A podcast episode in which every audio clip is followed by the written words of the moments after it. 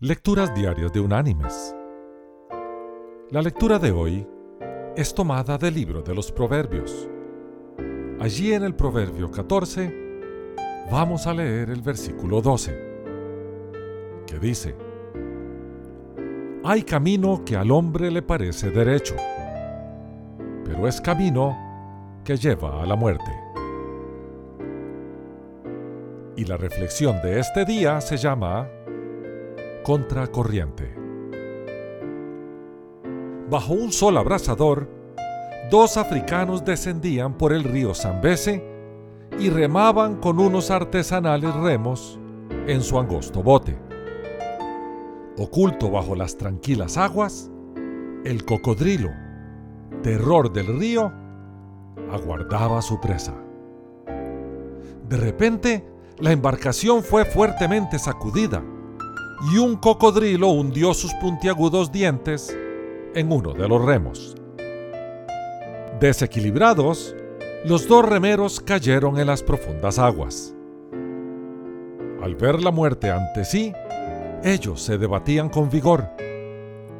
Uno de ellos se recordó de la advertencia de los ancianos de su aldea.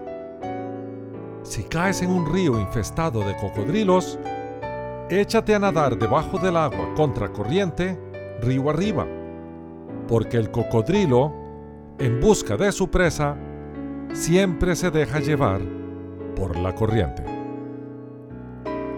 Finalmente, después de muchos esfuerzos, este hombre alcanzó la orilla sano y salvo. Su compañero eligió la solución más fácil nadó en el sentido de la corriente, pero también en el sentido del cocodrilo.